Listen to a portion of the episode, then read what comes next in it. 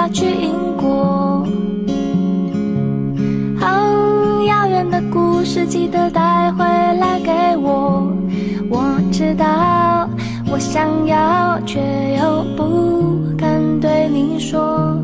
因为我已改变太多。大家好，欢迎收听这一期的《学霸学渣闯美国》，我是学渣主持林飞。我是学霸主持 Leo。对，今天很高兴，我们播音室又请来了一批创业团队，非常年轻的创业团队。感觉我们已经好久没有录创业这种类型的话题了，是不是？对，我们去年好像录了很多创业的啊小伙伴们，然后今年好像第三年。对，去年都是跟科技。相关的一些创业团队，但是今年呢，我们决定走一些比较接地气的路线。之前路过了跟留学生息息相关的教育行业的创业团队，那这次呢，我们就请到了跟留学生的生活密切相关的创业团队。我们请到了留学生在美国租房有关的创业团队 Triple Link 的一些主创人员。那我们请他们跟大家打声招呼吧。Hello，大家好，我是来自领克直达领克市场部的成龙。Hello，大家好，呃，我是 Triple Link 的创始人，叫李东浩。Hello，大家好，我是 Triple Link 负责呃工程项目的 Jason。啊、非常年轻的一个团队啊。而且呢，他们都是应该都是跟我们有关校友吧？对我知道，呃，就是你们是 USC、UCLA 毕业的是吗？是的，对，嗯，对。对，因为作为作为我们留学生来说，实际上呃息息相关的的话，就是呃像啊、另一个团队现在在做的就是租房，实际上是一块我们我自己也觉得当时走呃踩过很多坑嘛。对于我们留学生来说，到一个陌生的国度找房子，实际上是有很多学问在里面的。对对对，就是尤其是到了七八月份这个时候，又是很多留学生刚刚接到了美国的入学 offer，然后正在打包行李想要来到美国。但是来到美国第一件事情呢，就是要租。即将来到美国留学生，他们可能。很少有渠道真正了解，哎，美国有什么比较好的房源啊，或者说不太了解美国的租房市场到底是一个什么样的情况。所以呢，我们今天请到 Triple Link 的团队来给大家讲一讲他们是怎么发现这个商机，然后怎么样通过建立自己的这个 business model 来更好的为中国留学生服务的一个整个故事。然后我们下一期节目呢，会请到他们来讲一讲，就是如果你作为一个留学生在美国租房，你应该要注意一些什么样的情况，然后整怎么样找到一个让自己满意的心仪的一个房子。所以呢，我们会呃请他们邀请他们做两期节目。那首先呢，我们就来了解一下他们的创业过程嘛。荣浩，你也是一个多次创业者了，是吗？可以这样说吧，就是我其实在美国来美国的时候，就我一三年八月份的时候来来的美国，嗯然后一四年呃三月份的时候吧，就跟我现在的 partner，然后我们一起在做一点呃关于留学生的一些生意吧事情吧。对我们其实最开始做二手车这一块的，其实我们觉得就是呃我们到美国的时候，我们知道留学生其实他有几个比较。比较根深蒂固的痛点嘛，第一个就是找房吧，找房就是产生了一些新第一信息不对称，然后第二就是整个在找房过程当中的话，我们怎么去合理的去跟别人，比如说 agent 啊或者是 manager 来进行沟通，其实在国内来说的话，其实这是个很繁很很繁琐的一个事情。第三就是到了这边来说的话，他怎么去呃有更有效更快的去入住，这个入住体验也是一个很复杂的一个事情。所以说当时我们其实就想过后面肯定会做房子这一块的事情，但是就基于理财在美国没有任何的背景或者没有任何的资源的情况下，我们最开始就选择了做二手车这个事情。做二手车的事情，其实我们觉得是另外一个痛点，因为我们觉得就是特别在 L A 来说，我 USC 毕业的，在 L A 来说的话，我们知道就是在整个 L A 里没有车的话，你很难出行的，而且是在一三年的时候，你还没有什么 Uber 啊、Lyft 这样的比较方便的一些打车工具。对对对对，即使现在有，其实也是挺贵的。对，这个真的是深有感触，因为洛杉矶地区实在是太大了。然后你比如说去超市买个东西，或者甚至你去买杯咖啡，你可能都要开车五到十分钟，你才能够去到这么一个咖啡店或者说是超市。所以说没有车在美国真的是寸步难行。对，而且还发现一点，就是实际上就是说我们在美国买车的途径就无无非是两两类途径，第一个是从私人那那那边去买车，对要么就是从学长学姐这边去买，对吧？第二个就是你是可能从 dealership 里面去买车，什么 CarMax 啊，然后外面的一些华人 dealer。但我们发现就是实际上你从私人手手里面去买车，跟你去像 CarMax 这样的 dealership 去买车的话，中间的差价可能在四千到五千块钱左右，嗯而这个差价是极大的一个差价，它其实没有加额外的一些很很明显就或或者很有价值提升的一些，对，它只是利用了信息的不对称对来赚取这个所以说当时我们就发现，就为什么我们不来做一个平台，然后直接对这个对接那个就是 C to C 的这样一个方式去做这个事情呢？而我们中间做一个担保，做一个 guarantee 的这样一个方式来做。所以说我们一四年三月份的时候，然后就跟我们 partner 两个呃创立了一个二手车教育平台，然后通过我们这边提供的一些呃，首先，嗯，我我每每一辆车我们会这边的技师会做一个一一百五十八项的一个呃，我类似于 guarantee 的一个检测吧。对对对然后保证每辆车的对质量，就是通过这样的方式，然后我们看差不多做了两年左右的时间吧，二手车这块，然后也为后面的累积了一定的经验跟资源吧。刚才你提到了一些二手车的一些嗯创业，那你是怎么从二手车过渡到了就是做留学生租房的这个创业呢？啊，对，因为我我们我们一直觉得就是说，整个留学生的留后服务实际上是一个很大的一个市场。其实我们都知道留前服务，我们把留学生到美国来之前的服务称之为留前服务吧。对留前服务其实有新东方这样的一个巨头在的话，实际上它就是一个。呃，留前服务做的已经很成熟的一个市场了，但留后服务实际上没有一家可以把它做得很好，包括新东方也没有把这边留后服务做得很好的一个一个呃一个事情。所以说当时我们就觉得这是一个很大的一个市场，但做这个市场来说的话，怎么去切入这个市场，就是需要去考虑考量的事情的。呃，我们做二手车的话，其实我们更把它当做一个生意来做，因为我们觉得这个这个事情来说的话，是一个低频的一个事情，而且我们面对的顾客群体来说是一个小众群体，所以说在一个小众群体的低频的事情当中，而且是在美国二手车行业如此成熟的一个市场当中，其实我们以我们的资源跟背景来说，很难做到把这个事情做成一个真正的一个事业。竞争对手实在是太多了，太多了，对。而呃，所以说我们觉得这一点肯定是需要改变的。然后后面我们就想转为一个租房的一个，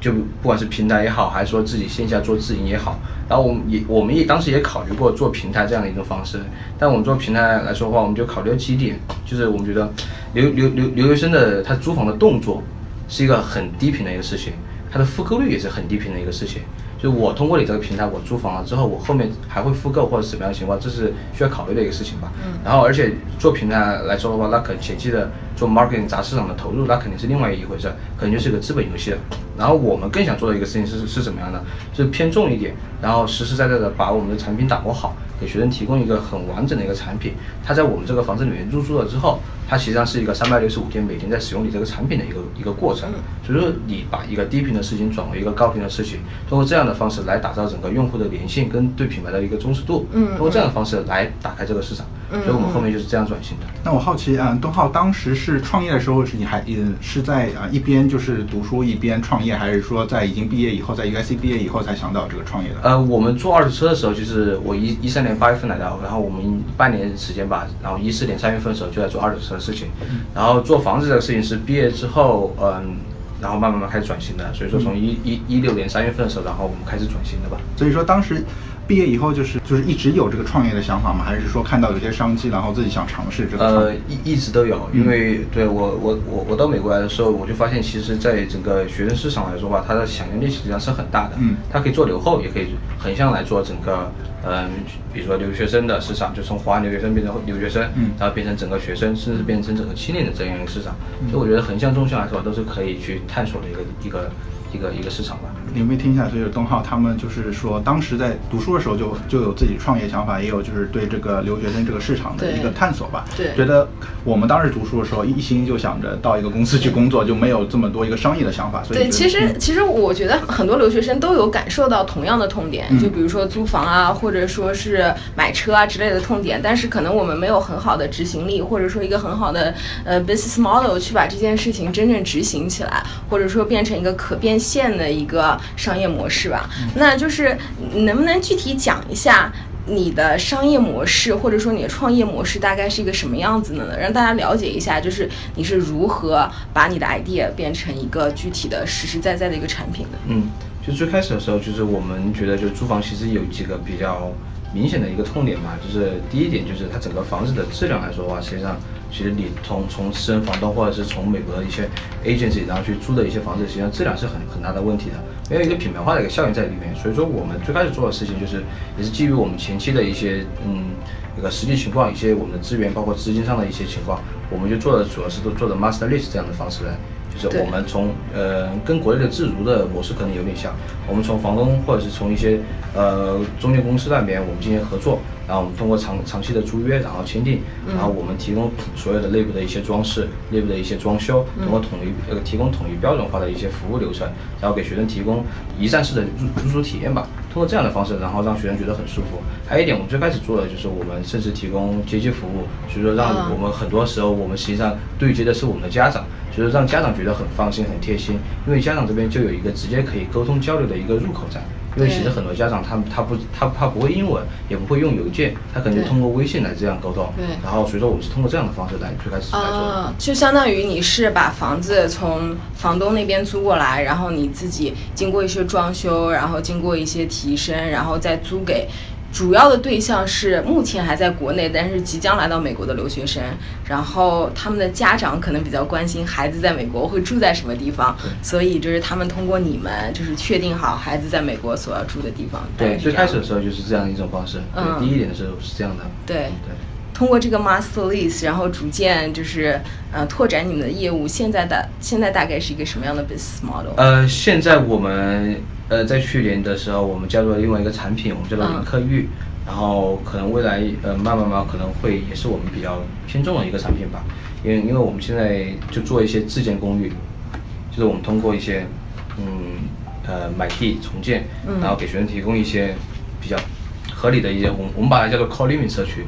对，就可能呃咱们公共空间每个人都会有自己的一个独立的一个厕所、洗手间这样一个方式，然后公共空间又很大，大家可以跟。五六个人、七八个人，大家一起，平时这个呃放假的时候、周末的时候，可以在一起聚在一起，提供这样一个社区在里面。其实有这个 idea 的原因也是比较明确的，就是我们当时我第一年来的时候，就是第一个学期其实上没车，然后我们发现其实就是我们在美国学留学生，其实来美国来说，他其实除了读书以外，他其实想获得一些其他的一些东西，对，就包括我能留留下一点什么，我能得到一点什么。对不对？然后比如说我能得到一个实习机会，或者我能交到更多有资源的一些朋友。对。所以说，但是我们发现就是，呃，其实华学生呃还是一个比较封闭的一个社区。嗯。然后在我们没有车的情况下，我们接触的人的话，就是一个比如说我们专业一起上课的同学，我们很难接触到其他学校、其他不同年纪、不不同专业的同学，就是他们需要一个这样一个资源的一个一个社区在里面。所以这是我为什么我们当时觉得这个 c o l i v i n g 社区的这个概念，其实上还是很重要的一个原因。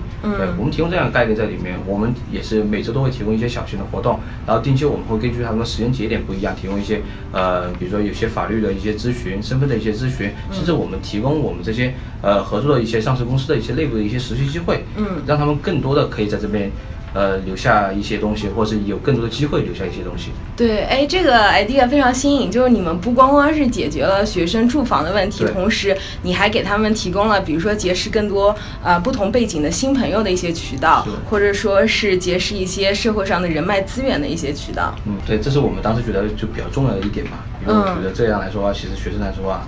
呃，其实这个 idea 其实也来自于就是美国兄弟会的这样一个 idea，对，就是美国兄弟会，其实每个兄弟会它其实很难，就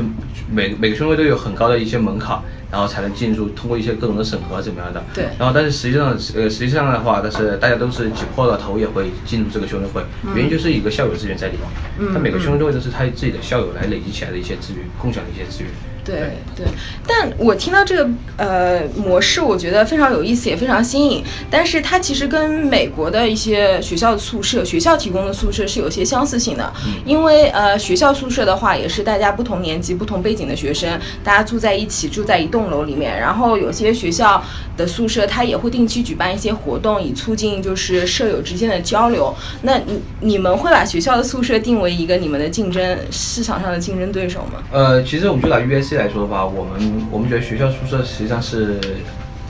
怎么说呢？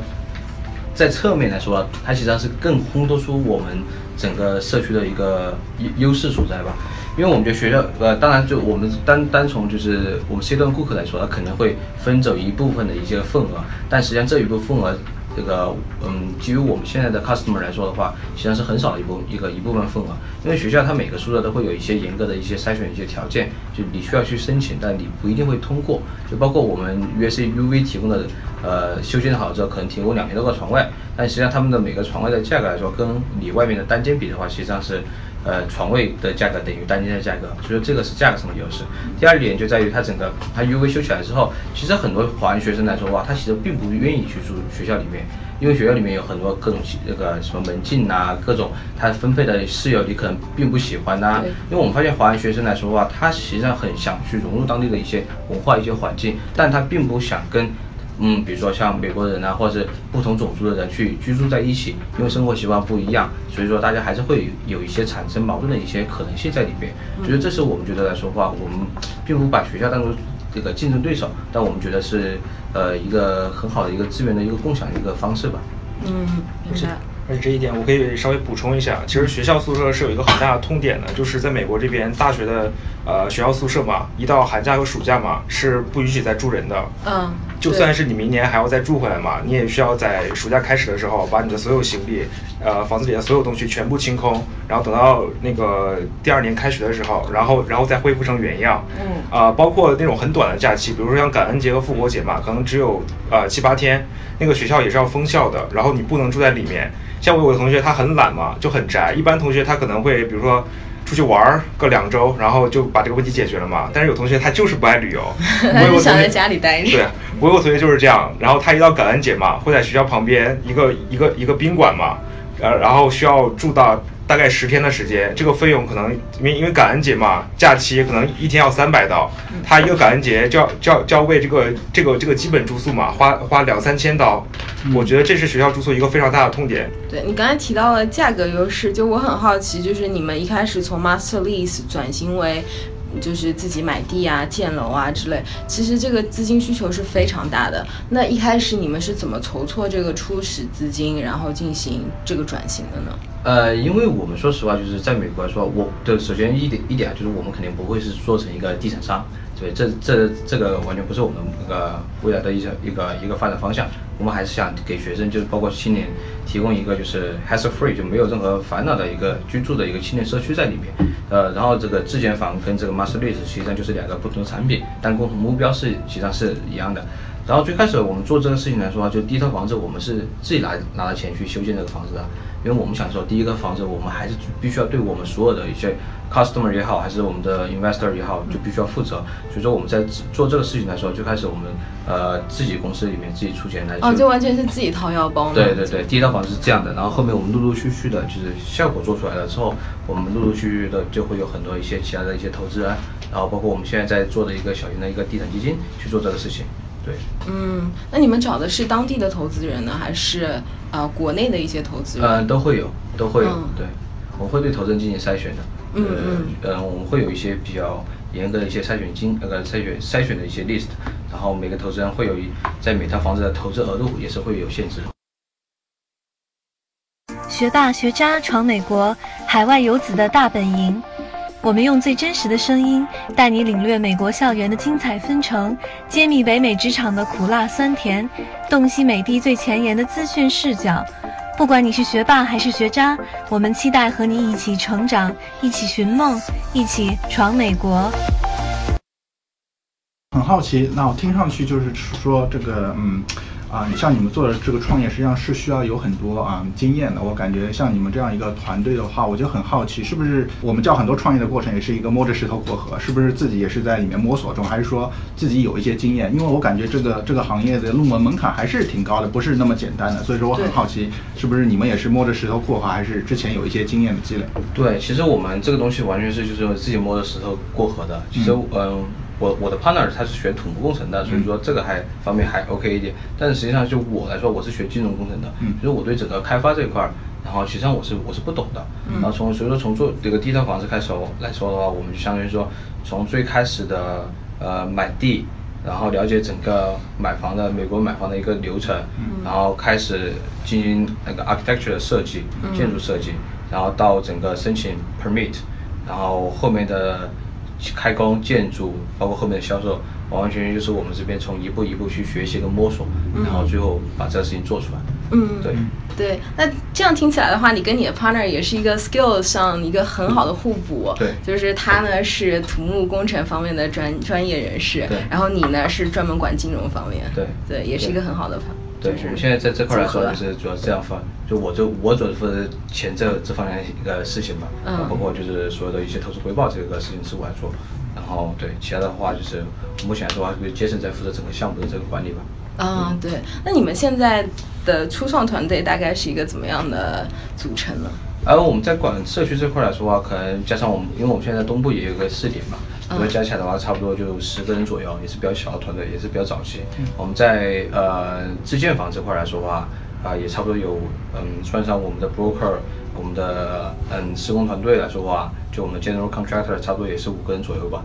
所以团队还是比较比较早期一个团队。嗯嗯，那这些团队就是你是怎么样发掘你当时的跟你一起创业的队友的呢？其实我觉得就是整个创业的过程当中是一个，就是是一个很辛苦的一个过程。对，对你可能在前期可能几年，甚至前期五年的时间，你都会过得很辛苦，因为你像就是我们现在差不多，因为七月份八月份是我们最忙的一个时间点吧，对。因为我们差不多就是呃跟国内一样，就是九九六的一个一个一个工作的一种方式，早上九点到晚上九点十点都是很正常的事这个事情，甚至我们做销售的团队来说，经常晚上工作到两点钟、三点钟，嗯所以这是很很很辛苦的一个过程。所以说的话，我觉得就是嗯，这个过程当中的话，肯定也也有很多人会走，也有很多人很多人会进来，但我觉得这个看就看怎么去把这个事情坚持下去。因为我觉得坚持这个事情来说，是一个实际上是一个很不容易，但这也确实是挺有意思的一个事情。嗯嗯，对。那听起来就是你们创业也有两年的时间了，因为是二零一六年开始的嘛。那当中有碰到过什么挫折吗？或者让你比较一些难忘的一些事情？挫折其实肯定很有，就是比如说，呃，融资是一个很大的一个挫折，对不对？对。因为说实话，就是你针对这个学生来说的话，就我们说的比较直白一点，如果从 customer 的一个这个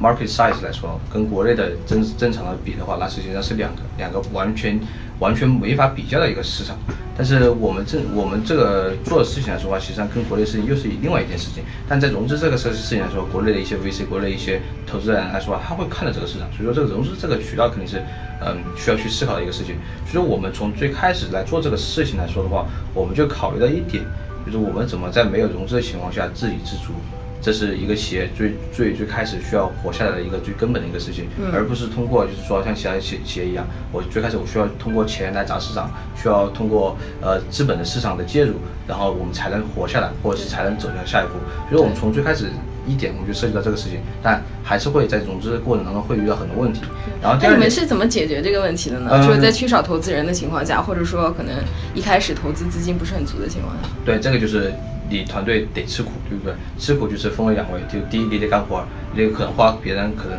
两倍的时间、三倍的时间去把这个事情找更多的房源，然后更有效的把这个房子销售出去，然后怎么去控制你的成这个成本。对不对？成本就分分为两两部分，第一部分就是你整个的运营成本，第二个就是你整个呃，比如说大家的呃工资啊、薪酬这块儿对怎么去控制这个事情。所以说最开始来创业来说的话，其实是一个很很困难的事情。大家实际上都是过的一较一一种比较苦的一种日子吧。嗯然后所以说这是第一点，然后第二点来说的话就是，当然我这边来说的话，除了这个事情以外，你有了好的数据，就怎么把这个事情给大家展示出来，给投资人展示出来。比如说我们修房子这个事情，就是 OK，我们修了第一套房子之后，然后大家觉得 OK，你这个事情确实可以做出来，就是慢慢慢慢大家相信你的时候，钱自然而然就会来了。嗯所以这是我们觉得，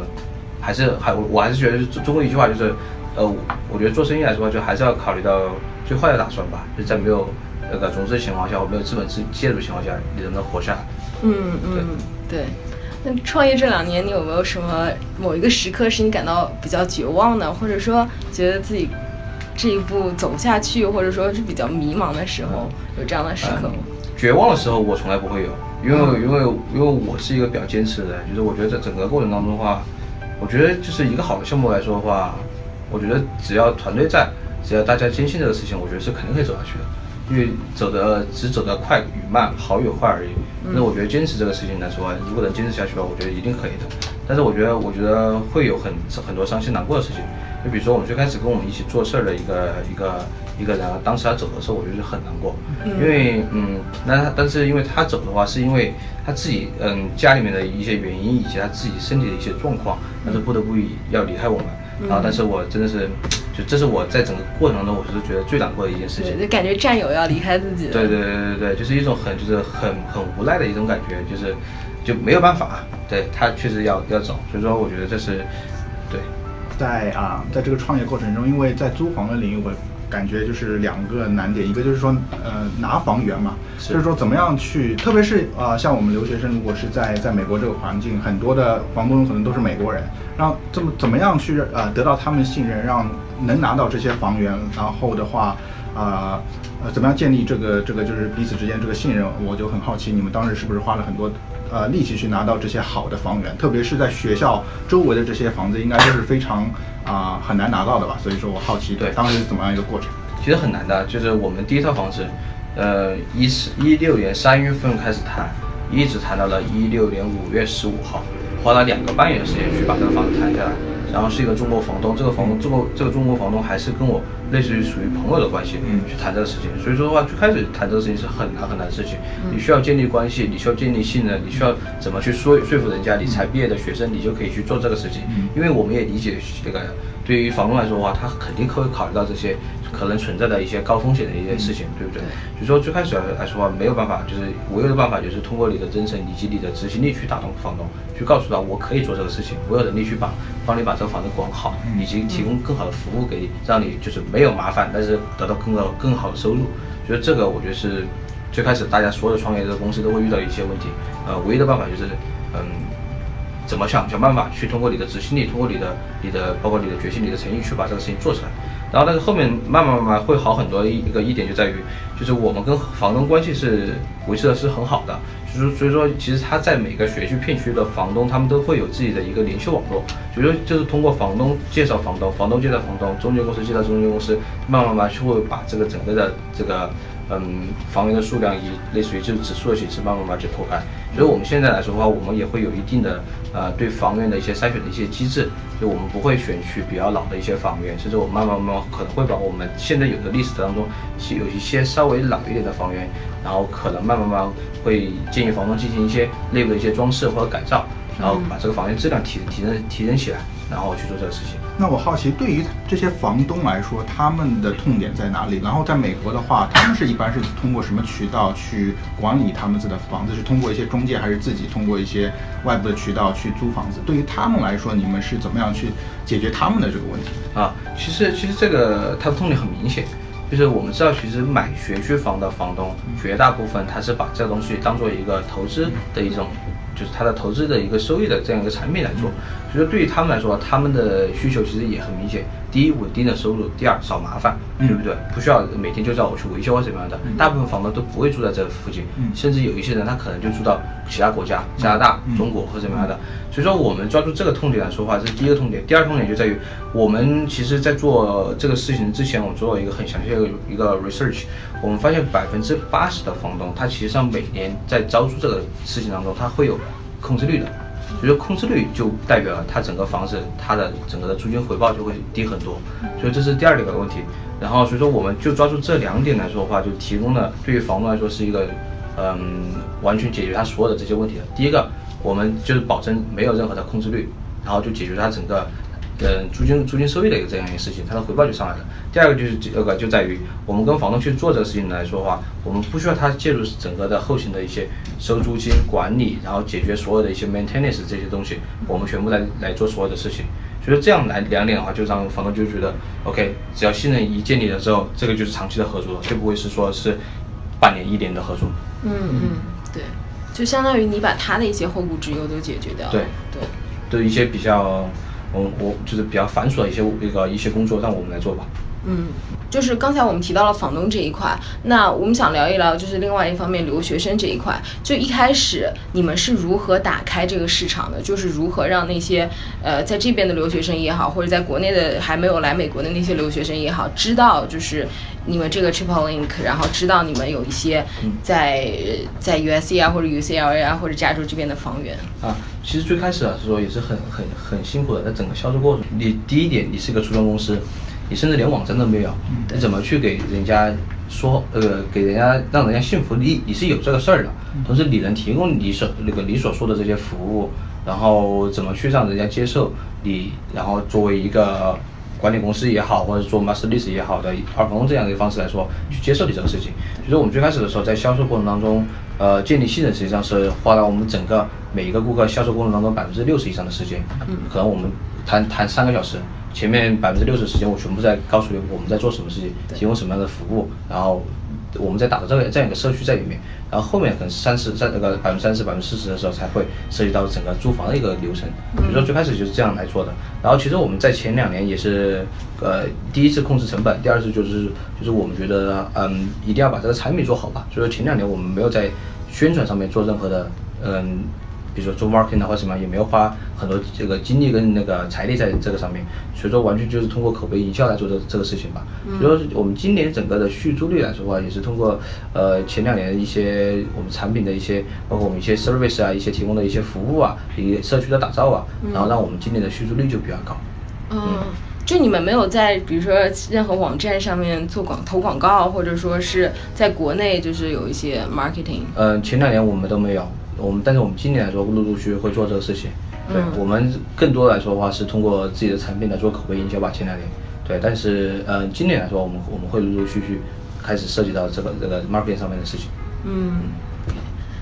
那你们现在主要的呃市场是集中在加州这一块是吗？对，我们在加州，然后包括我们在东部的匹兹堡，都是我们的整个市场来说。包括陆陆续续，我们可能会在德州，在其他地方，然后陆陆续有我们的一些分点吧。就主要还是中国留学生比较集中的一些城市。对，目前来说，这两年的发展的方向来说，肯定是呃还是 focus 在华人留学生这个市场来说。那你们对未来有些什么样的规划吗？啊，未来嗯，就是我们还是想说，就是首先我们先要给我们呃现在的华人留学生提供一个真正的一个 hassle free 的一个这样一个。呃，全美人连接的一个社区在里面，就不管他在哪个地方，他都会就是很荣幸的成为就是 Triple Link 的一员。然后，因为这是一个，这不仅是一个嗯 apartment 或者一个 house 里住的一个房子而已，这更多是一个真正的一个华人的一个 social 的一个圈子。对，这是一个资源共享的一个圈子。嗯。然后，所以说这是我们想做的一个事情。然后，未来说的话，我们的产品也会嗯尽量的。越来越精细的一些提供一些精更精细的一些产品吧，包括我们的一些自建房可能会更贴近于学生的一些需求，打造打造更质量会更好的一些房源，呃，提供给我们的学生吧。对，然后在服务这块来说的话，我们嗯，因为你知道，就是说，其实在美国的一些公寓的一些服务，就包括一些维修服务来说的话，整个反应会很慢，所以说这一块是我们需要努力嗯。提高的，包括未来做更好的服务的这这这样一个一个一个一个方向吧。所以我们想在这未来这一块来说话，也是嗯给学生提供一个更便捷、更呃方便、更快捷的一个一种沟通的一种一种方式，以及呃服务的一种方式吧。嗯，那说了那么多，就是我们也很好奇，作为一个创业者，我们都知道，就是在美国创业，尤其是中国人创业，是一件非常不容易的事情。那在这两年当中，你觉得自己通过创业学到了一些什么样的东西？有什么样的收获吗？呃，收获我觉得挺多的，就是我觉得，呃，最主要是几点吧。就第一点就是坚持吧。对，因为在国创业不不容易，在美国创业，华人在美国创业实际上是一个更难的一个事情。对，觉得怎么在你最难的时候坚持下去，可能第二天你的情况会完全不一样。所以说，我觉得坚持是一个很重要的一个一个因素吧。然后第二点就在于是怎么去把你整个整个商业模式打造的更好，就是怎么去呃在你前期的时候更专注于你整个产品的打造，嗯，更专注于去挖掘顾客的需求。我觉得这是最主要的两点。嗯，对。那你对那些就是在美国创业的华人，你觉得他们有些什么样的难点，或者你对他们有些什么样的建议吗？嗯，我觉得是很多在美国创业的华呃华人，包括就约是很多，他们都做得很好，甚至就我觉得都做得比我们好。所以我觉得对对对他们来说，我觉得就我刚才说的几点，然后大家坚持下去，然后一起，我觉得在美国创业的华人一定要尽可能的资源。咱们共享、共享、聚拢在一起，大家团结在一起，我觉得这个事情大家都可以相互帮忙的、相互支持的，我觉得这是很重要的一点。对，在其实，在美国也有非常多的，尤其是在呃加州这边吧，因为创业的华人特别多，所以有一些呃跟创业相关的一些组织。然后他们会就是时不时举行一些创业论坛啊，或者是呃路演啊之类的一些活动，就是可能是帮助投资人跟创业者有一个更好的沟通连接的一个桥梁。然后你你会经常参加这些活动吗？或者说你会知道有一些什么样的对创业者来说比较好的一些资源吗？呃，其实资源很多，就是我觉得。就是看你针对，比如说你做技术的，肯定就是 AI 那个什么技术这个这个方向的，然后你做区块链的，肯定区块链的一些一些一些平台，然后你做像我们这种比较实业、比较重运营的这种的话，就是会有会有不同的一些嗯叫做一些论坛可以去参加吧。但我前两年说实话我参加的不多，但是我跟他们关系都挺好的，就包括像呃普创啊，就专门帮助华人的一个平台，我觉得他们做的特别好，也是一个就非盈利型的一个公益组织吧。然后其实最开始我创业的时候，他们他们创始人李可呀，像 Henry 啊，呃，包括 Jennifer，他们也帮对我们帮助很大。所以说这些论坛，我觉得我我可以建议就是，呃，这些组织，咱们前期的一些创业团队、创业就是想创业的人，可以去多跟他们接触一下，他们真的可以帮助你很多。然后，但是我自己参加的，就是这两年参加的会比较少一点，因为我觉得这两年，嗯，我们更设计设计于在前两年把这个产品做出来。嗯，对。对，但不管怎么说，这还是一个对创业者来说比较优质的、可以利用的一些平台和资源。对对对，是的，我觉得特别重要的。对对，但是我听下来啊啊，我就很看看好这个你们这个项目和团队，因为这个也是一个学生的刚需。然后我个人也是，我们采访了很多创业创业团队，实际上还是偏技术为重。像这样做实业、做房地产的团队，特别是这么年轻的团队还是偏少。我觉得做房地产的一般都是要很多年的经验和积累。对，就感觉前期投入比较大吧，或者说创业门槛会比较高一些。对。对，所以说像今天呃，像 Link 这样的一个年轻的团队，然后也是做这样非常实业的一个房地产，然后又帮我们留学生解决了一个实实在在的问题，我觉得也是非常看好他们，也觉得他们应该会给我们留学生带来更多更好的服务吧。对，希望你们越办越好吧。谢谢谢谢谢谢。对对，所以今天也非常欢迎这个创啊 Link 这个创业团队来我们呃节目做客。对，嗯对，非常感谢你们的到来，然后跟我们分享了你们的创业故事。谢谢，很荣幸。谢谢，对，好，谢谢。所以说，啊，这就是我们这期的学霸学渣闯美国，谢谢大家的收听，再见。